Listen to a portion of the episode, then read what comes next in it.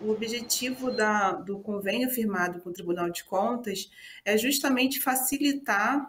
o trabalho dos órgãos de controle, né, de forma que o trabalho do Ministério Público se harmonize com o que está sendo desenvolvido pelo Tribunal de Contas e que assim nós possamos ter um fortalecimento da efetivação do controle dessas verbas. Então,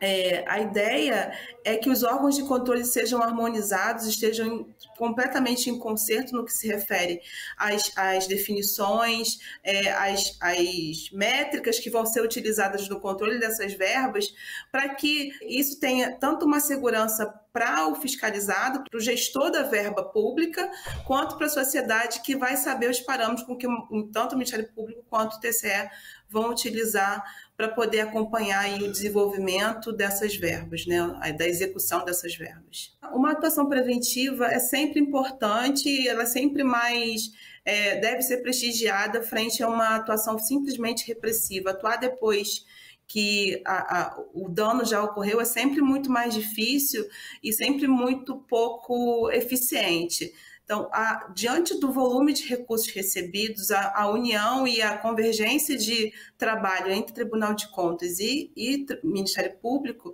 pretende justamente dar mais agilidade ao trabalho desenvolvido para que se faça um controle mais eficiente da, do, do uso dessas verbas, né? É, de, de alguma forma é, coibindo com que ela, ela seja utilizada de forma equivocada ou de forma é,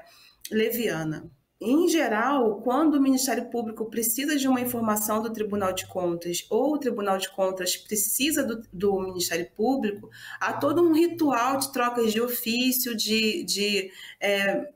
é, uma formalização que é feita há muito tempo, né, de envio de ofícios para um órgão e para o outro. Isso tudo demanda um, um, um, caminho burocrático que, por vezes, prejudica o andamento dos trabalhos ou causa algum tipo de prejuízo na agilidade do, do, da, da, da, investigação. Então, é, a ideia é que tanto o Ministério Público quanto o Tribunal de Contas tenha pontos focais nas instituições para que se consiga esse diálogo de forma mais rápida, é, sem esse caminho é, que é o caminho de praxe, né, o caminho oficial que a lei determina que seja encaminhado um ofício pelo Procurador-Geral de Justiça ao presidente do tribunal para que essa informação chegue ao promotor de justiça. Através do convênio, as equipes técnicas o Ministério Público podem ter um contato mais direto e essas informações vão chegar com muito mais é, premência, muito mais agilidade, atendendo assim ao escopo de fiscalização das verbas no momento em que elas são utilizadas. O CAL Cidadania é o gestor do, do convênio pelo,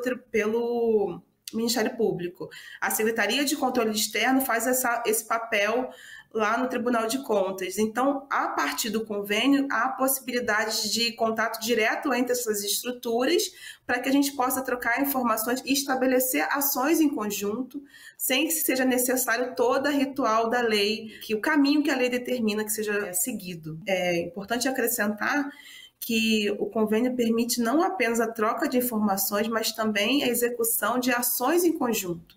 Então, pode ser que é, a partir daí nós tenhamos trabalhos de campo de investigação mais aprofundadas é, em harmonia, né? E em, em loco, auditorias e troca de informações e produção de material é, também com base nesse convênio.